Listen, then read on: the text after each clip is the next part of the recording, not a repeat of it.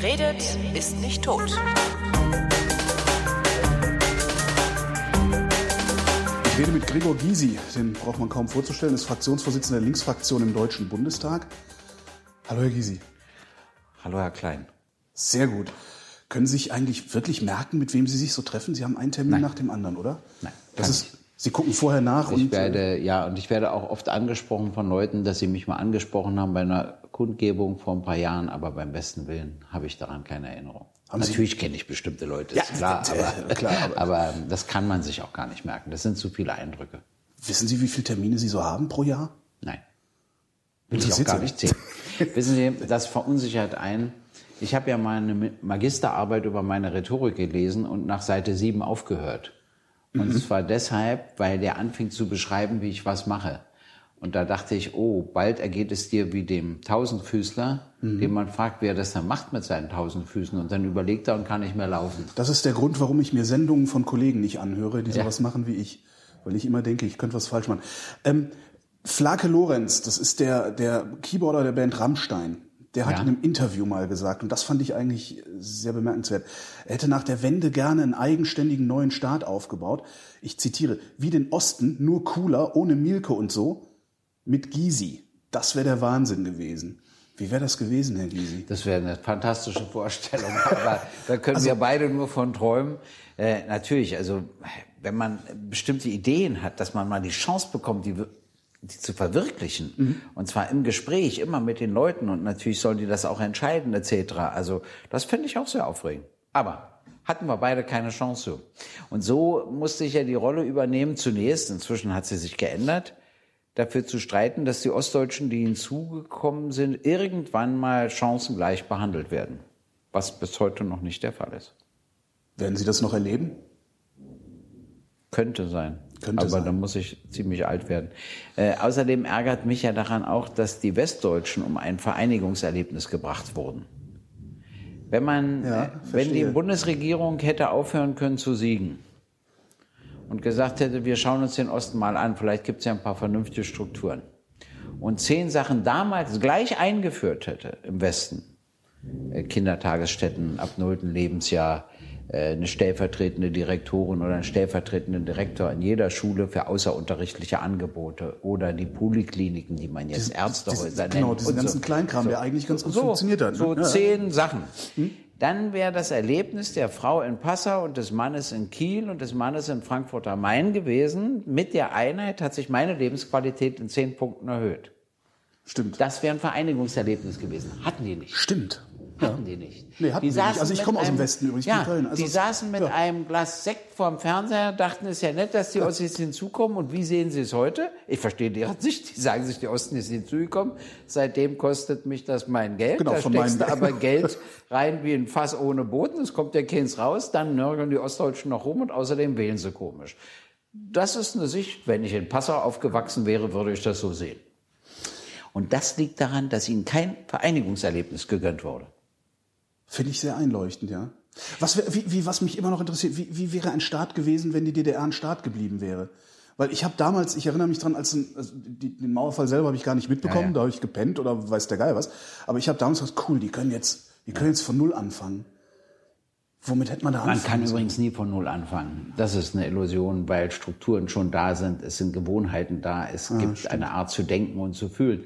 Nein, aber was man hätte machen, also wenn, erstens, die Tatsache, dass du zwei deutsche Staaten hast, wenn beide kapitalistisch sind, dass die dann getrennt bleiben, ist ja geradezu albern. Weshalb denn? Ja. Ja. Ergo wäre, hätte es ja nur eine Chance gegeben, wenn wir verbunden mit einer anderen Nationalität, sage ich mal, sonst wäre der Konflikt immer da gewesen, einen demokratisch-sozialistischen Weg gegangen wären. Äh, denn ich behaupte ja, der Staatssozialismus ist gescheitert, so wie er war, ist er von der Menschheit abgelehnt worden. Und der Kapitalismus hat aber nicht gesiegt, er ist bloß Ist übrig geblieben, geblieben. Ne? Das ist ja mein Spruch von 90. Und Ach, der ist von glaub- 90. Ich habe den Ja. vor ein paar Jahren erst im Deutschlandfunk morgens gehört. ja, ja, Ach, okay. aber Der ist, der ist uralt. Und ähm, war damals auch eine Überschrift, glaube ich, in der Taz oder so. Finde ich genial. Aber, Aber, ich mich sehr gefreut. Aber, aber verstehen Sie, der Punkt ist der, dass man sich ernsthaft überlegen muss, ja, wie kann denn eine solche Gesellschaft aussehen, sage ich mal. Da hätte man also einen eigenständigen Weg in der Wirtschaft gehen müssen. Man hätte zutiefst demokratische Strukturen einführen müssen, äh, alles Autoritäre überwinden müssen. Die individuelle Freiheit hätte gestärkt werden müssen. Und trotzdem wäre man nicht allein den Weg der Verwertung von Kapitalinteressen gegangen. Die ganze ja. Krise, die wir jetzt erleben, liegt daran, dass die Spekulation der Banken mächtiger ist als die Politik. Mhm. Die Spekulation der Banken hat sich durchgesetzt und das kostet jetzt, das müssen alles die Steuerzahlerinnen und Steuerzahler bezahlen, was ich als völlig falsch empfinde. Und das kann man alles anders organisieren. Es gibt eine Tragik beim demokratischen Sozialismus. Ich habe kein praktisches Beispiel. Ja. Ich kann Ihnen nicht sagen. Die Frage ist auch, ob es wirklich funktioniert hätte. Ja, weiß ich ja auch nicht. Aber Weil, der Versuch hätte sich doch gelohnt. Ja, aber es wäre halt der Gegenentwurf zu den herrschenden Verhältnissen gewesen. Richtig. Und die und wer hat das versucht? Das nicht Allende in Chile. Und wie ist er gestürzt worden? Mit Militärmacht und dem amerikanischen Geheimdienst. Und das darf man übel nehmen. Ja. Ich würde beispielsweise gerne mal wissen, wie es Kuba gehen würde, wenn der Westen die nicht boykottieren würde. Ja, das aber ich möchte, auch sowas, möchte aber wieder undemokratische Strukturen in Kuba auch nicht allein mit dem Boykott ja. durch den Westen entschuldigen. Das kenne ich schon von früher. Ja. Äh, der Westen war immer schuld. Nein, nein, man ist auch selber schuld. Äh, man muss auch selbst andere Wege gehen. Also sich gegenüber den Leuten öffnen, etc., etc. Aber das geht ja auch. Also die Frage ist immer, kann auch eine sozialistische Gesellschaft mit Opposition leben? Ja, sage ich. Wenn sie das kann, muss man eins wissen. Der Sozialismus ist wählbar, er ist aber auch abwählbar. Punkt. Der Mann macht hier Wahlkampf. Nein, er ist das, auch abwählbar. Ja, das natürlich. ist mir wichtig. Ja. Das müssen auch alle Linken begreifen.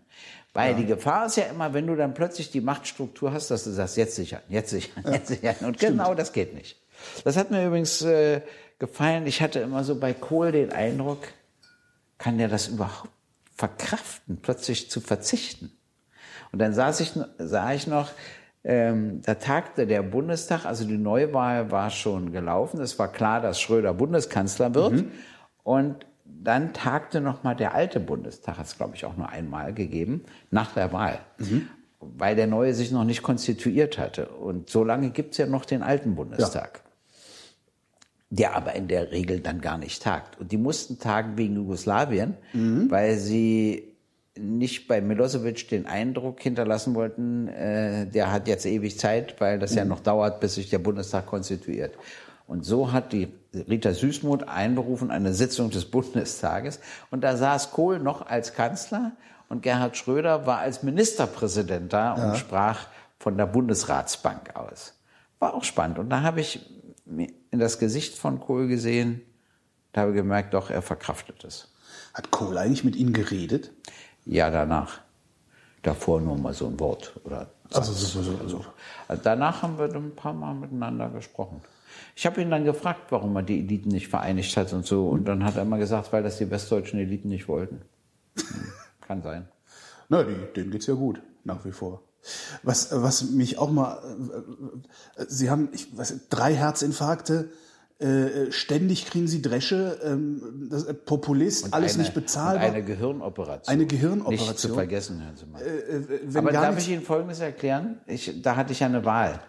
Äh, mein Herzarzt hat nach dem ersten Herzinfarkt zu mir gesagt, Herr Gysi, Sie müssen nicht denken, dass das das Ende ist. Da kommt noch mehr. Und äh, ich wollte Ihnen nur sagen, entweder Sterben Sie, dann werden Sie in Würde beerdigt, oder Sie sterben nicht, dann können Sie hinterher 20 Jahre lang pflegefrei sein. Da habe ich zu ihm gesagt, wissen Sie was, ich habe mich gerade für die zweite Alternative ja. entschieden. also, wa warum? Warum tun Sie sich das? Ich meine, ja, wissen Sie, ich, ich war nicht in der Politik, als ich das alles bekam. Ich habe ja Ach. aufgehört, ich bin als Senator in Berlin ja. zurückgetreten, war nur noch Anwalt Flug, und da bekam das, ich ne? die genau. Infarkte und die Gehirnoperation und alles. Das ist typisch, weil der Adrenalinstoß nachlässt. Das heißt, Sie machen das, um am Leben zu bleiben? Richtig. Das ist doch albern. Nein, das natürlich nicht. Aber ich will nur sagen, dass ich es dadurch, also so ist mein Gefühl, auch ein bisschen hinter mich gebracht habe. Ja. Verstehen Sie? Ich habe diese Phase hinter mir. Und dann ist es so, also Sie sind ja noch jung. Sie müssen eins wissen, Sie werden erst erwachsen, wenn Sie 50 Jahre alt werden. Also auch nicht mehr lang. Okay. Ja, aber bis dahin haben Sie noch die Reste der Privilegien der Jugend. Also so die letzten kleinen Reste hat man noch mit 49. Auf 50 gibt es kein Privileg der Jugend. Und dann sind Sie zehn Jahre lang erwachsen. bis sie 60 werden. Und in den zehn Jahren, das sind die härtesten im Leben, Echt? Wird man volle Kante rangenommen. Es gibt auch keine Entschuldigung. Ich weiß noch, wie ich einmal gesagt habe, fünf Kundgebungen, also Leute, das ist mir eine zu viel. Da haben die gesagt, wieso, da hast du doch Zeit. es Super. gab gar keine, ja. So. Und, äh, und ab 60 beginnen ganz vorsichtig die Privilegien des Alters. Und da stehen sie vor folgender Frage. Da kommt ein junger Mann und sagt, soll ich in die Tasche tragen? Ja. Und dann werden 90 Prozent antworten, nee, danke schön, das kann ich schon noch alleine. Hm? Und nur 10 Prozent sind bereit, das Alter zu genießen und sagen, ja. Ich wollte gerade sagen, ich wäre doch bescheuert, wenn ich mir die. Tasche nicht tragen lasse. Genau so. Aber das ist der kleinere Teil. Das muss man ja. Erinnern Sie sich an das letzte Privileg der Jugend, das Ihnen abhanden gekommen ist mit 49? Ja, na klar. Dass bis zu einer bestimmten Altersgruppe von Frauen man Aufmerksamkeit erzielen konnte, die dann irgendwann aufhört. Zumindest in der Altersgruppe. Naja. das ist, Das ist schon also, ein trauriger. Äh, ja, dazu musste ich nicht 50 werden. ähm, wenn, man, wenn man Sie Reden halten hört und äh, Sie da der Kanzlerin einschenken, und so, redet die Kanzlerin eigentlich mit Ihnen? ja. Echt? Also ich hätte gedacht, so wie Sie da manchmal. Ähm, Sie, Sie wirken sehr oft empört, wenn Sie öffentlich auftreten. Und ich, äh, bin- ich auch. Und ich denke immer, so empört kann man doch eigentlich gar nicht sein. Doch, mein, ich entwickle beim Reden Leidenschaft und zwar immer dann, wenn ich auch Leidenschaft spüre. Ja. Also das ist nicht gespielt, sondern die kommt dann rauf. Zum Beispiel im Bundestag brubbeln sie dann gegen mich los und werden leidenschaftlich, dann werde ich auch leidenschaftlich. Oder bei Kundgebung. Wenn da eine Leidenschaft herrscht oder im Saal, entsteht bei mir auch welche. Und wenn die Atmosphäre langweilig ist, fange ich auch an, mich zu langweilen. Dann entsteht auch in meiner Rede keine Leidenschaft. Also das ist auch interessant. Ich, ich, ich, ich, ich, ich bin, ja, ich stecke mich an. Aha. Gibt es irgendwas, wo Sie sich auch ohne Leidenschaft empören können? Schwer. Also es gibt Also ohne, ohne ganz- Ansteckung ja, leiden, meine ich, ne? Also ja, wenn Sie rausgehen, das, Benzinpreise wenn oder ich- weiß der Geier was. Ja, ähm, wissen Sie, das, das, das Problem ist bei mir immer so, mir geht es ja materiell relativ gut. Ich muss mich ja nicht beklagen und kann und will mich auch gar nicht beklagen. Aber ich weiß natürlich, wie es anderen Leuten geht. Und da ärgere ich mich, äh, und das empört mich, dass ich zu wenig helfen kann. Verstehen Sie, die Leute kommen ja zu mir und beschweren sich darüber, wie es ihnen geht als Hartz-IV-Empfängerin oder als Geringverdienende und so weiter. Und dann sage ich immer, mich habt ihr doch schon überzeugt, warum geht ihr nicht zum CDU-Abgeordneten? Wollen sie aber nicht. Und verstehen Sie, ich sage, denen Ja, ist, ihr äh, weichklopfen, ja? Du, du bist doch das Gesetz, mach doch mal eins. Ne? Und äh, ja, und da bin ich dann auch öfter frustriert hinterher, weil ich sage, so, jetzt hast du nett mit ihr gesprochen und helfen kannst du ja gar nicht. Was ich mache, das hat sich leider ein bisschen rumgesprochen, ich kriege immer Briefe von Hartz-IV-Leuten, die mit ihrem Jobcenter nicht zurechtkommen. Ach hey. Und dann schreibe ich immer an das Jobcenter. Und dann sind die völlig erstaunt, dass ein Bundestagsabgeordneter das macht. Und in der Hälfte der Fälle hat es Erfolg. In der anderen Hälfte nicht. Aber Antworten. immerhin. Antworten die Jobcenter dann? Ja, ja. Oder? Ah ja. Ja, ja. Also das versickert dann nicht. Nein, nein, die antworten dann. Ich schreibe ja natürlich immer die Chefin an. Ich muss ja Folgendes machen. Ich behaupte, es ist ein Fehler geschehen und tue so, als ob die Chefin oder der Chef davon nichts weiß. Aha. Und bitte Cleverer Sie das zu Trick. überprüfen. Dadurch haben Sie die Chance, ohne Gesichtsverlust etwas zu korrigieren. Wenn ich schriebe, das wissen Sie alles und das haben Sie woanders aus, dann war ich, das ist erledigt. Bloß keine Vorwürfe machen. Der Verwaltung. Ich mache dem, aber Ihren Mitarbeitern, nicht Ihnen. Und dann hast du die Chance, nicht immer, aber die Chance, dass mal geholfen wird. Haben Sie das eigentlich alles gewollt, was aus Ihnen geworden ist? Mit der Politik Nein. und diesen ganzen, das, was wollten Sie werden, als Sie klein waren? Äh, Gepäckträger. Was? Zwar Gepäckträger. Gepäck. War, da war ich drei Jahre alt. Ich war auf der Insel Hiddensee und da kamen Leute angerannt, gingen noch aufs Schiff. Das Schiff legte ab und dann kam einer mit einer Karre mit zwei Koffern drin und das Schiff war schon zwei, drei Meter entfernt. Und dann warf der die Koffer und ein Matrose fing die. Das hat mir so imponiert, dass ich in der Sekunde beschlossen habe, dass ich Gepäckträger werde. Das hat sich dann später gegeben. Im Unterschied zu anderen war ich mit 18 Jahren überhaupt nicht in der Lage zu sagen, was ich eigentlich werden will. Ich freue mich heute, wissen das manchmal 14-Jährige schon definitiv. Ich, ich finde das faszinierend. Ich weiß es bis heute nicht. Ich bin 43 und hab keine Ahnung. So, und dann habe ich äh, Jura studiert, weil ich die Frau eines Rechtsanwalts traf, deren Tochter mit mir zusammen in eine Klasse zur Schule ging. Und die sagte mir, ihr Mann hätte ihr gesagt, dass Jura ein Studium für Dove ist. Das gefiel mir, weil es klang so, dass ich mich nicht tot machen muss. Doch viel Arbeit, oder nicht? Also, Ja, dachte ich auch. Habe ich sie auch gefragt. Habe ich gesagt, da muss man ja die ganzen Gesetze auswendig lernen. Da sagt die, nein, man muss nur wissen, wo es steht, na und so weiter und so weiter. Und dann hatte das einen Vorteil, aber das einen psychologischen Vorteil bei mir, womit ich ein Geheimnis verrate. Ich glaube, dass ich von Natur aus, auch wenn ich gegenteilig lebe, eher etwas faul bin. Und wenn ich denke, dass ich was weiß, mache ich ja nichts mehr. Äh, Meine Eltern waren im Buchwesen, im Kulturbereich tätig. Wenn ich in diesen Bereich gegangen wäre, hätte ich gedacht, ach, das kenne ich ja alles. Nun studierte ich Jura und es gab in meiner ganzen Familie nirgendwo eine Juristin oder einen Juristen. Also wusste ich, ich habe von Tuten und Blasen keine Ahnung. Und kein gemachtes Netz des- zum Reinsetzen. Ja, und deshalb war ich fleißig zunächst. Ich habe gesagt, jetzt muss ich das ja alles begreifen. Und deshalb war ich ganz gut. Äh, Das hat mir geholfen. Ja, und dann war ich Rechtsanwalt und lebe seitdem in folgendem Konflikt. Irgendwann reichte mir das nicht mehr, nur die Frau X oder Herrn Y zu vertreten. Ich habe gesagt, du musst doch mal generell was verändern. Und Gorbatschow stachelte mich geradezu dazu an. Wie persönlich. Nee, nicht persönlich, Also sondern seine ganzen Reformen. Okay, ich- ich dachte, der hätte meine Mensch, Partei- Gregor, mach doch mal. Nee, nee, nee. Und meine Parteiführung sich dagegen wehrte und das nicht wollte na, und so weiter. Und da wurde Mhm. Ah, ich stimmt, immer Sie waren ja damals schon in der SED. Klar, ja, klar. Und dann ähm, habe ich so auch so ein paar schöne Sätze gesagt und gemacht. Und dann habe ich ja gesprochen auf dem Alexanderplatz. Und so bin ich dann in die Politik gegangen, weil ich dachte, jetzt kann ich generell was verändern. Dann war ich logischerweise nicht mehr als Anwalt tätig.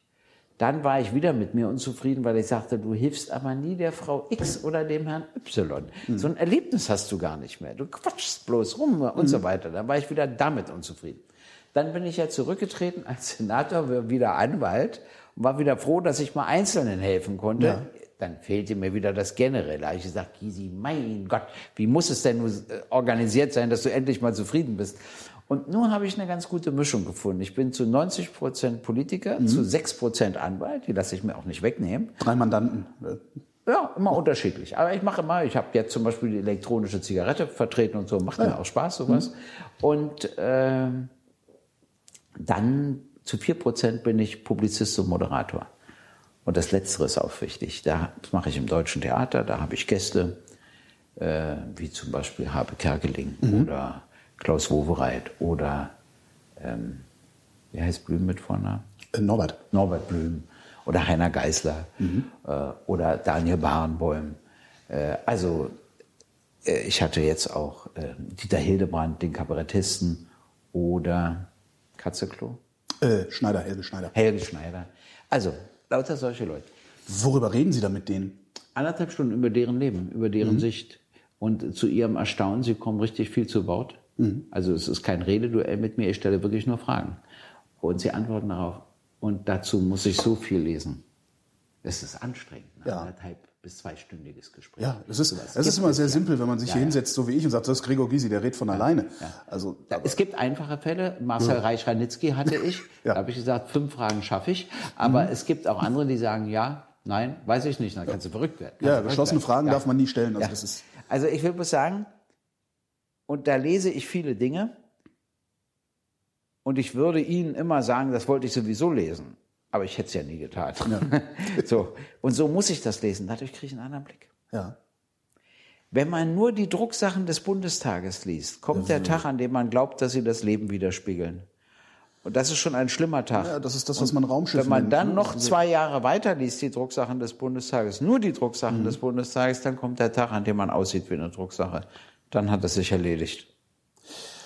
Haben Sie, also Sie Bundestagsabgeordnete, haben Sie so, einen- so, so einen grundsätzlichen Anker in die Realität noch? Oder ist es tatsächlich dieses ewige Drucksachenlesen, was für so einen äh, normalen Menschen außerhalb dieses Das Systems Drucksachenlesen, den Eindruck so macht, dass, dass die abgehoben sind Das, von der das Realität? nimmt einem ja die Realität. Aber man muss sie trotzdem lesen. Na, ich mache meine regelmäßige Sprechstunde für Bürgerinnen und Bürger, ganz wichtig, weil da Leute äh, zu mir kommen und mir ihr Schicksal erzählen, so dass ich nicht die Beziehung zu den Leuten verliere. Dann äh, als Anwalt erlebe ich Justiz, gehe ich in die Untersuchungshaftanstalt, erlebe Richter, erlebe Staatsanwälte, mache auch Zivilrecht und so weiter. Also ich weiß, was wir hier für Gesetze beschließen und was die Justiz daraus macht. Ein ungeheuer groß, wichtiges Wissen. Und das nächste ist, als Moderator treffe ich eben Leute, die eine ganz andere Sicht haben. Ja. Einer, einer Geil, Thomas Gottschalk hatte ich zum Beispiel. Ähm, der ist ja auch katholisch und geht mhm. völlig anders an sein Leben heran und so. Das ist mir alles wichtig. Und diese Mischung, die macht's eigentlich bei mir aus. Mhm. Und die meisten haben diese Mischung nicht und werden dadurch immer einseitiger, was ich bedauere. Zum Beispiel, ich will Ihnen mal eine Sache schildern. Der Steinbrück hat doch den Fehler begangen zu sagen, er findet, dass die Kanzlerin mehr verdienen muss. Ja. Und gerade wenn er sich bewirbt, Kanzler zu werden. Also hat er doch für sich eine Gehaltserhöhung. Ja, natürlich. Warum passiert ihm sowas? Kann ich Ihnen sagen. Weil er die falschen Beziehungen hat. Der trifft sich in der Regel nur mit Bankdirektoren, mit Managern und mit lauter solchen gehobenen Leuten, Professoren und so weiter. Mhm. Die finden die Aussage völlig richtig. Ja weil ja. er aber keine Hartz-IV-Empfängerin und Hartz-IV-Empfänger, keine Selbstständigen trifft, die gar nicht wissen, wie sie ihre Existenz sichern mhm. sollen, äh, keine Geringverdienenden tritt, auch nicht Facharbeiterinnen und Facharbeiter, ich viel zu selten. Sagen, die ja, einzigen Normalverdiener, die er trifft, sitzen ja, bei ihm im Die durchschnittlich ja. Verdienenden etc.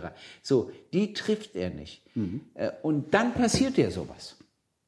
Und das könnte mir nicht passieren, nicht weil ich edler bin als er, ja. sondern dadurch, dass ich die anderen treffe, weiß ich ja, wie deren Sicht ist. Und da käme sonst das ist gar nicht bringen über meine Lippen. Ja, ja, so kommt das zustande. Glauben Sie mir das? Sollte es damals eigentlich der Anwaltsberuf direkt sein? Also haben Sie angefangen? Wir haben noch zwei Minuten. Ach verdammt. Also als ich Jura studiert habe, war mir klar, ich hatte als Jugendlicher mit 14 Jahren erlebt ähm, einen Prozess. Da ist ein Mann, der einen anderen zusammengeschlagen hat und der mehrfach vorbestraft war, zu sechs Jahren Freiheitsstrafe, eine hohe Strafe, verurteilt worden und der hatte keinen Verteidiger. Das hätte es im Westen nie gegeben, aber in der DDR hatte der keinen Verteidiger. Und ich habe über den Mann fast nichts erfahren. Und das hat mich geärgert. Mhm. Und das wusste ich noch. Und deshalb habe ich beschlossen, wenn, dann werde ich Verteidiger. Äh, erstens als Staatsanwalt bist du weisungsgebunden. Wenn ja. dein Chef sagt, du hast das zu beantragen, musst du das machen. Das liegt mir nun schon gar nicht. Und als Richter, ich kann mich ja nicht entscheiden. Außerdem war ich zu jung. Und dann, wenn ich nicht weiß, gebe ich dem jetzt Bewährung oder Freiheitsstrafe, dann quäle ich mich damit rum. Und also nee, da bin ich ganz froh. Anwalt war außerdem in der DDR ein Nischenberuf. Ich durfte widersprechen, obwohl doch Widerspruch eigentlich nicht angesagt war. Ich durfte dem Staatsanwalt widersprechen. Mhm. Ich durfte Berufung einlegen gegen ein Urteil. Ich durfte an die Verwaltung schreiben und was rügen, etc. etc. Das war ja, wenn Sie so wollen, schon von der Struktur her ein eher atypischer Beruf in der DDR. War das ein Privileg? Ja. Also ja. ja. Trotz der verschärften, also ich stelle mir vor, dass man als Anwalt unter verschärfter Beobachtung gestanden hat. Ja, aber wissen, wir waren ja bloß 600. Und wir waren, waren in der ganzen DDR. Ja. Und in, in Ostberlin waren wir 80. Das ist ja heute gar nicht vorstellbar. Ja, aber Straßen gepflastert mit an. Das haben wir doch. auch. das war, und wir waren nicht staatlich. Dadurch waren wir ja privilegiert. Wir durften ja Kontakte im Westen haben. So eine arme Richterin, die nur Mietsachen machte, durfte ja. ja kein Treffen aus dem Westen und keinen Brief schreiben und nichts. Wir durften das, obwohl wir Spione verteidigten. Also ich meine, war auch alles so widersprüchlich, aber ich, ich sage bloß, oh nein, das würde ich schon sagen. Es war ein, und es war ein Nischenberuf.